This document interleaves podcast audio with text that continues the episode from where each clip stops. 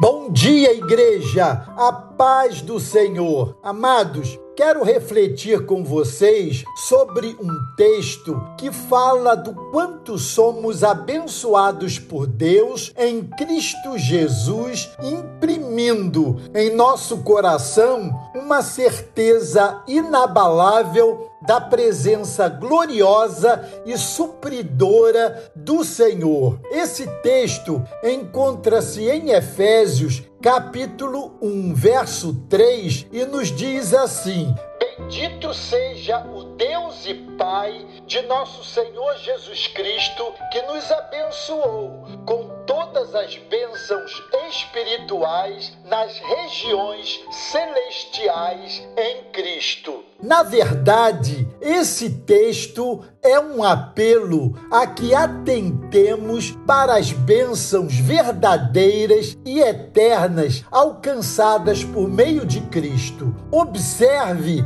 que esse versículo encabeça um dos maiores, ou talvez maior período da Bíblia. Vai do verso 3 ao 14, sem um ponto sequer, a não ser o final. Parece-nos que o apóstolo Paulo foi tomado de uma emoção tal, exatamente por receber revelações poderosas de Deus acerca das bênçãos espirituais já recebidas em Cristo. E ele mal consegue parar e respirar até dizê-las todas. A unção de Deus sobre o apóstolo aqui é perceptível. Não confundamos unção com persuasão. Enquanto a unção é o poder de Deus em ação, sobretudo e especialmente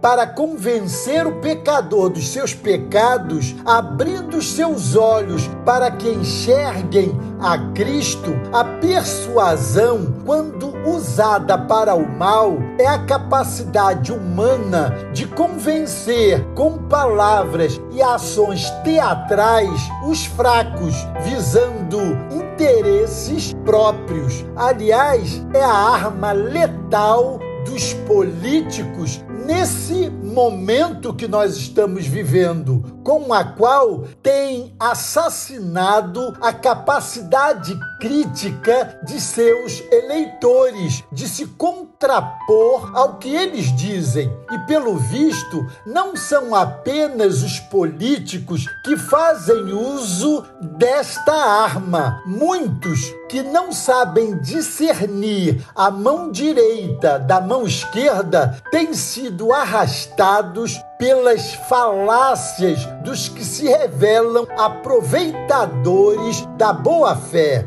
quais as bênçãos mencionadas pelo apóstolo Paulo aqui. Fomos escolhidos nele antes da fundação do mundo em Cristo, ao confessarmos Cristo como nosso único e suficiente Salvador. Fomos aceitos em Cristo como filhos amados. Fomos libertos pelo sangue de Jesus. Tivemos os nossos pecados segundo a riqueza da sua graça. Fomos feitos herança bendita do Senhor para vivermos para o louvor da sua glória. E ainda recebemos o selo do Espírito Santo sobre nós como garantia da nossa redenção. O que mais podemos querer diante de tal revelação? Não nos surpreendemos quando vemos o enlevo do apóstolo Paulo ao escrever essas palavras.